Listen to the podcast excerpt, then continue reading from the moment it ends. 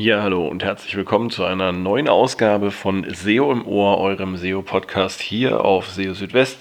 Wie immer mit den aktuellsten SEO-News der Woche. Ja, und auch in dieser Woche müssen wir uns ähm, mit den aktuellen Indexierungsproblemen von Google beschäftigen.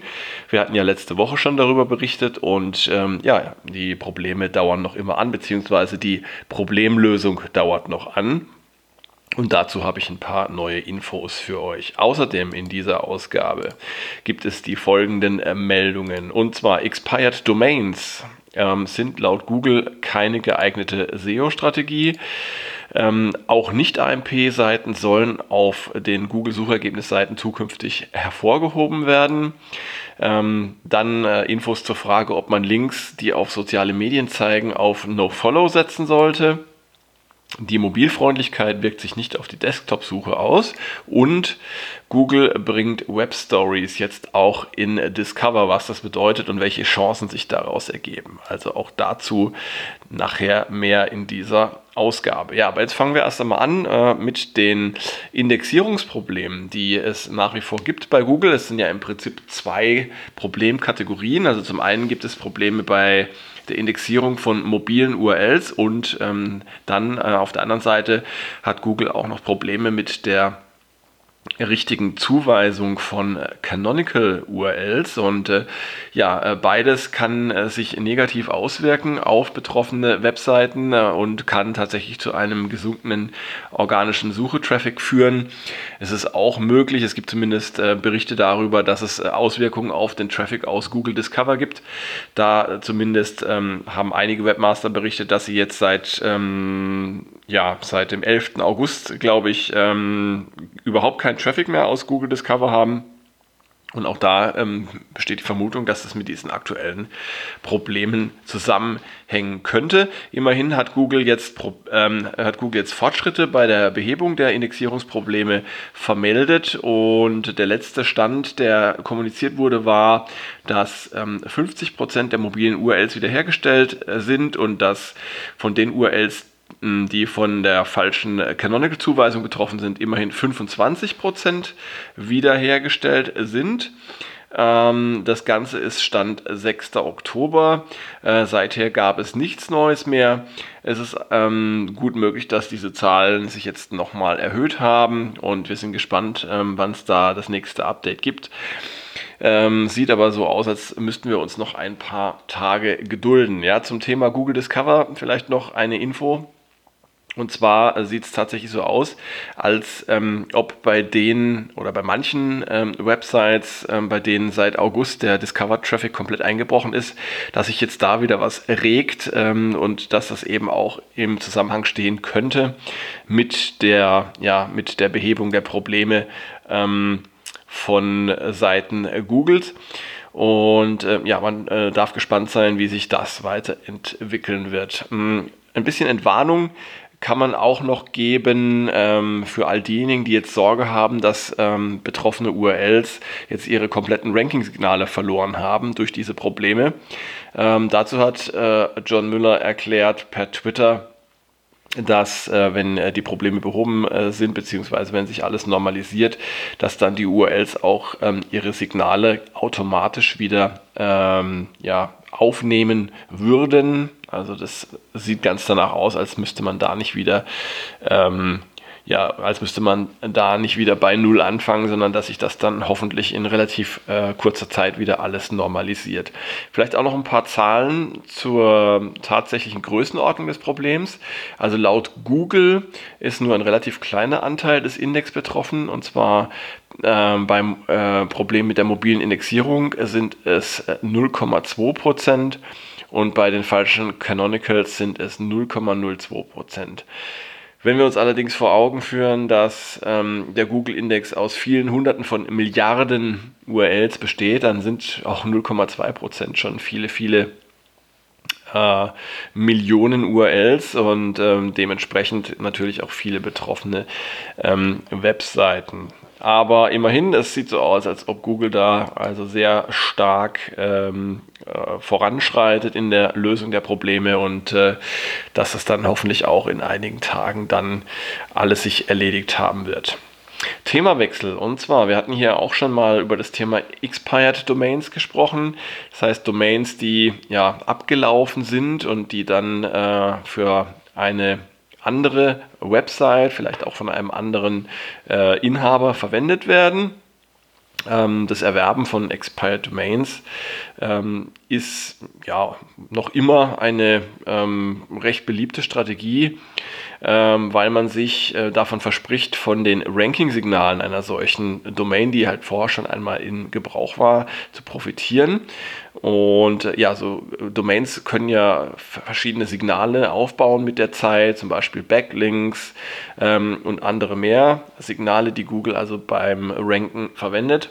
Und ähm, wer jetzt eine solche Expired Domain kauft, der spekuliert häufig darauf, von diesen Signalen profitieren zu können und ähm, dann entsprechend auch bessere Platzierungen in Google erzielen zu können.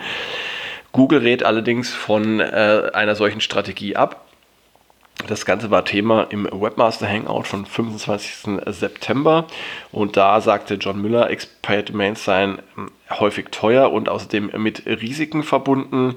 Ähm, es können zum Beispiel noch Altlasten äh, bestehen. Es ist zwar so, dass Google versucht, die Vergangenheit einer Expired Domain so gut wie möglich zu ignorieren, ähm, wenn eine neue Website auf ihr gebaut wird. Ähm, aber wenn vorher zum Beispiel viele problematische Links aufgebaut worden sind, dann ähm, könnten das auch mit der neuen Website auf so einer Domain in Verbindung gebracht werden. Da sollte man äh, so etwas unbedingt vorher checken und bereinigen, um mit einem sauberen äh, Stand dann auch äh, starten zu können. Und äh, es ist auf jeden Fall sinnvoll, sich ähm, mit der Vergangenheit von Expired Domains äh, zu beschäftigen, bevor man ähm, dort etwas aufbaut. Das gilt insbesondere dann, wenn das eigene Geschäft äh, eben sehr stark von einer solchen Website abhängt, die man auf einer Expired Domain aufbaut. Anders sieht es aus, wenn man einfach ein bisschen ähm, rumprobieren möchte äh, und einfach mal auch das Risiko eingehen möchte, zu schauen, was passiert. Ähm, dann kann man das natürlich tun, aber auf keinen Fall irgendwelche ja, geschäftskritischen Dinge dort ähm, unternehmen, denn das kann dann tatsächlich äh, nach hinten losgehen. Interessant finde ich auch ähm, etwas anderes, was John Müller noch dazu sagte, und zwar kann Google offenbar erkennen, ähm, wenn eine Expired Domain äh, erworben wurde, um äh, eine dort zuvor bestehende Website wieder aufzubauen.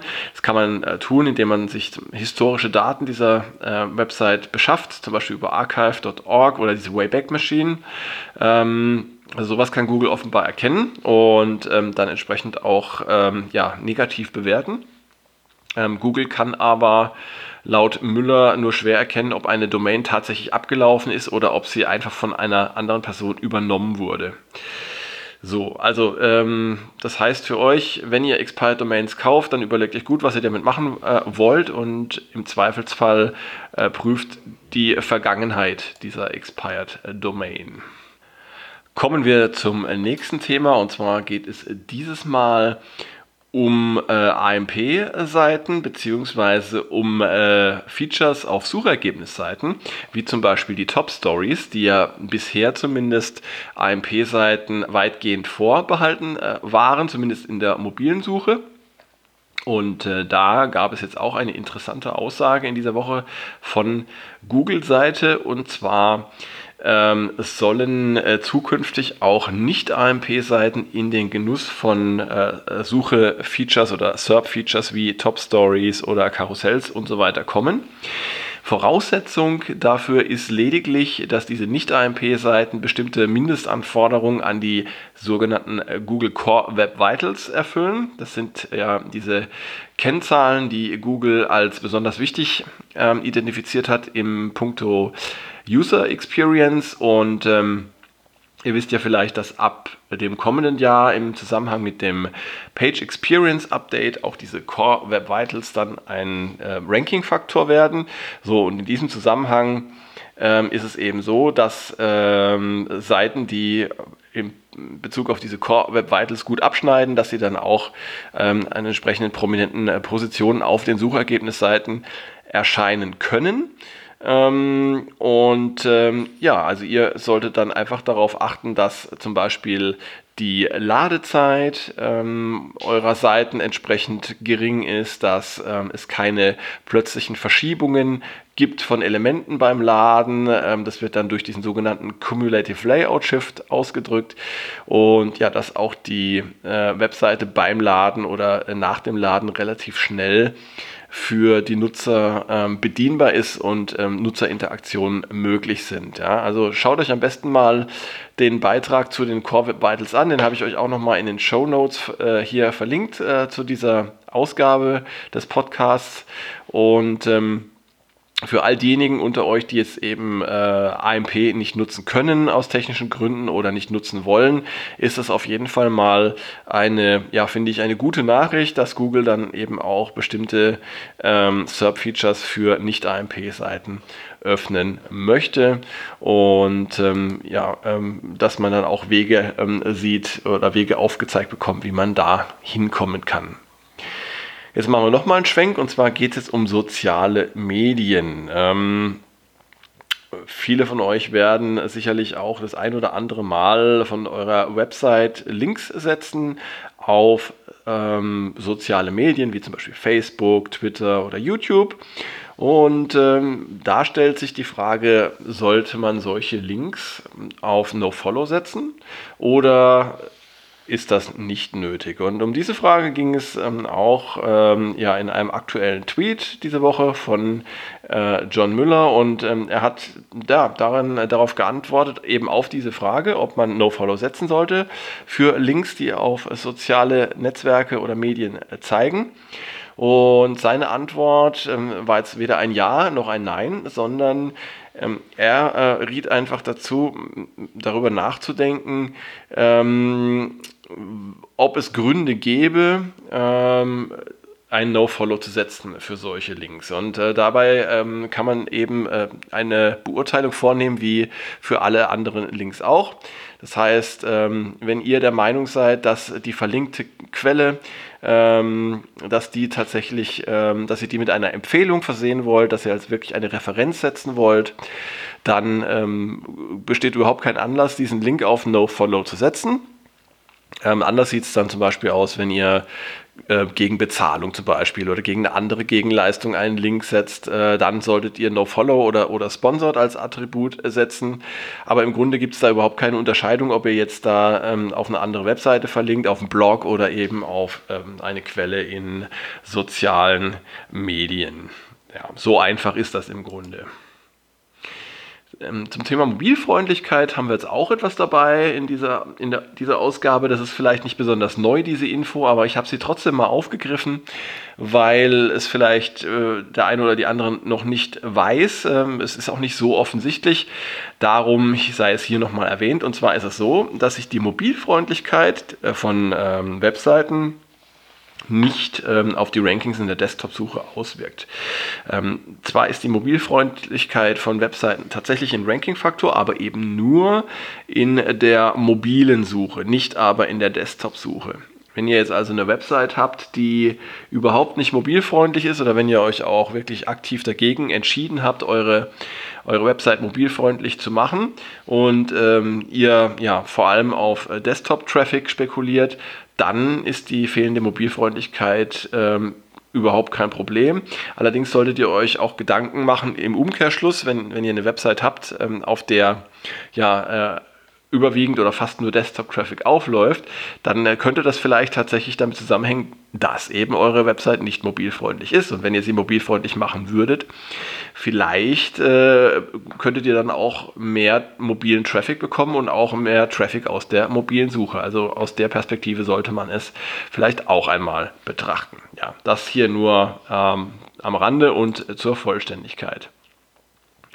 Und ja, und die letzte Meldung, die finde ich auch ziemlich spannend. Und zwar, wir hatten äh, ja schon öfter mal über Web Stories gesprochen. Also Web Stories, das sind tatsächlich recht spannende Inhalte, mit denen man ähm, an verschiedenen Stellen auch in Google ja sehr prominent erscheinen kann. Ähm, Web Stories basieren auf dem äh, AMP-Framework, das ja von, von Google sehr stark gefördert wird und ähm, Im Grunde muss man sich eine Webstory einfach vorstellen wie ja, eine Art von visuellen Inhalt, bestehend meistens aus äh, mehreren grafischen Elementen und ein bisschen Text. Äh, und das Ganze kann man dann so ein bisschen durchblättern. Das kennt ihr ja auch schon von anderen Formaten. Das gibt es auch in sozialen Netzwerken, keine Ahnung, Instagram, äh, Facebook, äh, Twitter, die haben ja auch ähnliche Formate. Naja, jedenfalls diese Webstories die erscheinen ja schon äh, seit einer gewissen Zeit ähm, in den Suchergebnissen von Google und werden jetzt auch in Google Discover ähm, dargestellt. Zunächst mal nur in den USA, Indien und Brasilien. Da sind so die Piloten, aber das äh, Ganze wird sicherlich auch äh, in Kürze in weiteren Ländern und dann sicherlich auch in Deutschland zur Verfügung stehen. Und ja, das Schöne ist, also Google Discover an sich bietet ja schon ein enormes Traffic-Potenzial, das ja manchmal sogar das aus der organischen Suche deutlich übersteigt. Und wenn man dann noch ähm, es schafft, eine Web-Story oder Web-Stories in Google Discover zu platzieren, ähm, dann hat man noch viel größere Chancen auf äh, Klicks. Das Ganze auch deshalb, weil diese Web-Stories in einem äh, ja, großformatigen Karussell angezeigt werden, sehr prominent, sehr sichtbar und dass man da eigentlich gar nicht dran äh, vorbeikommt. Und ähm, ja, äh, bei einem Klick oder einem Tippen auf eine solche Webstory öffnet sich das Ganze in einem äh, Vollbildmodus. Man kann dann einfach durch Tippen äh, oder durch Wischbewegungen dann äh, in der Webstory oder äh, navigieren oder auch zu den äh, folgenden Webstories dann springen. Und ähm, ja, für all diejenigen unter euch, die ähm, WordPress als Content-Management-System verwenden, äh, ist es ganz besonders einfach, Web-Stories zu erstellen, denn Google hat dafür selbst ähm, ein passendes Plugin bereitgestellt, was ihr euch auch äh, ganz einfach installieren könnt. Und ähm, da könnt ihr auf eine Vielzahl von ähm, ja, vorgefertigten Elementen, Grafiken und so weiter zurückgreifen und eure Web-Stories erstellen. Und ja, ich würde sagen, probiert es einfach mal aus. Ähm, spätestens dann, wenn die Web Stories in, äh, auch hierzulande in äh, Discover erscheinen, ähm, ist das ein äh, ja, sehr, sehr großes Argument, eben dieses Format einfach auch mal auszuprobieren. Und äh, von daher, ja, schaut es euch am besten mal an. Ich habe euch auch ein paar Best Practices äh, als Link hinterlegt im entsprechenden Beitrag hier auf SEO Südwest, damit ihr auch sehen könnt, worauf ihr dabei achten solltet, wenn ihr Web Stories erstellt. Ja, und damit sind wir auch schon am Ende dieser Ausgabe von SEO im Ohr. Zumindest mal sind wir am Ende der, ähm, der aktuellen SEO-News, aber zum Schluss möchte ich doch gerne auch noch mal etwas sagen. Und zwar, ich äh, bringe hier ja meistens nur äh, Beiträge von meiner eigenen Website und ähm, dabei kommt ein bisschen zu kurz, dass es auch hier in, im deutschsprachigen äh, Raum sehr, sehr viele äh, weitere gute SEO-Beiträge gibt und ähm, äh, super Blogs. Ähm, die äh, ich auch gerne immer mal wieder erwähnen möchte und äh, ich vielleicht auch immer mal wieder den einen oder anderen Tipp äh, hier geben möchte. Ähm, dieses Mal möchte ich mal meinen ganz persönlichen Dank ähm, auch äh, bestellen an äh, den Markus Höfner, der ja auch äh, äh, sehr, sehr aktiv ist äh, in der Berichterstattung über SEO und äh, ja auch sehr praxisorientiert unterwegs ist und der mit SearchCamp natürlich einen Podcast am Start hat, der seinesgleichen sucht. Und der Markus berücksichtigt mich auch sehr häufig in seinem Podcast, wofür ich ihm jetzt hier an dieser Stelle auch einmal danken möchte. Und ähm, ich kann euch nur empfehlen, haut euch äh, diesen Podcast auch regelmäßig rein.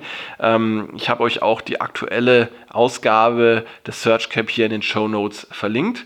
Ja, und dann möchte ich auch noch einen Dank ausrichten an äh, den Olaf äh, Kopp, der ja mit äh, Aufgesang ähm, einer der Player auch im deutschen äh, SEO äh, und Online-Marketing-Business äh, ist. Und ja, wenn ihr ähm, detaillierte ähm, Informationen haben wollt darüber, wie die Suche von Google oder die Suchmaschinen allgemein äh, funktioniert, wie Information Retrieval funktioniert und was da alles mit zusammenhängt, dann kommt ihr äh, an Olaf auf keinen Fall vorbei. Und ja, ich, ich möchte auch dem Olaf also ganz herzlich danken, denn ähm, er äh, twittert auch sehr häufig äh, News von meinem Blog und äh, ja, an dieser Stelle auch nochmal ein herzliches Dankeschön.